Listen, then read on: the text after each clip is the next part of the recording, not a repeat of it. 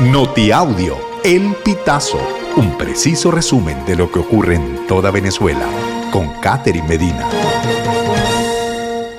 Saludos estimados oyentes. A continuación hacemos un repaso informativo por las noticias más destacadas hasta este momento.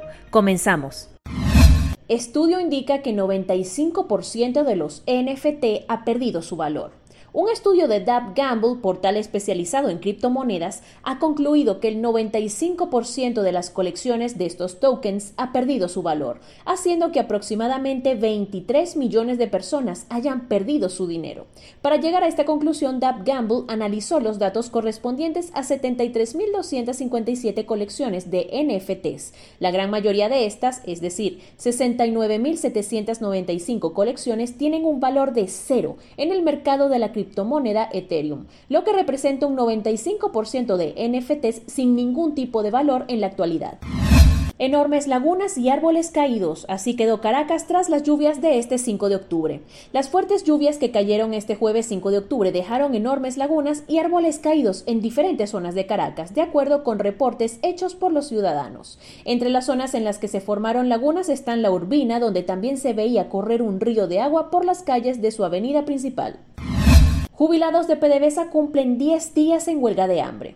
Esta es la segunda huelga de hambre en dos meses. La primera inició el 12 de septiembre en la sede de PDVSA en La Campiña y fue suspendida dos días después tras una reunión preliminar con representantes de la estatal petrolera y el acuerdo de una mesa de negociación para el día 25, que no se celebró porque los directivos de la empresa no acudieron, lo que provocó la radicalización de las acciones y el reinicio de la huelga de hambre, esta vez en la UCB, y que este jueves 5 de octubre llegó a su décimo día.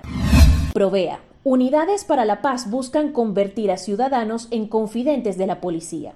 La creación de las Unidades Populares para la Paz, UPAS, anunciadas por Nicolás Maduro, a objeto de defender y garantizar la paz territorial del país, busca convertir a ciudadanos en confidentes de la policía y en agentes de represión física, según el coordinador de Provea, Marino Alvarado. El defensor de derechos humanos aseguró que su organización ha denunciado que, además de crear una estructura jurídica para darle institucionalidad al paramilitarismo, el gobierno destina recursos, capacita y organiza grupos que, con armas del Estado, han cometido, como bien ha establecido la misión de determinación de hechos de Naciones Unidas, crímenes de lesa humanidad, afirmó Alvarado.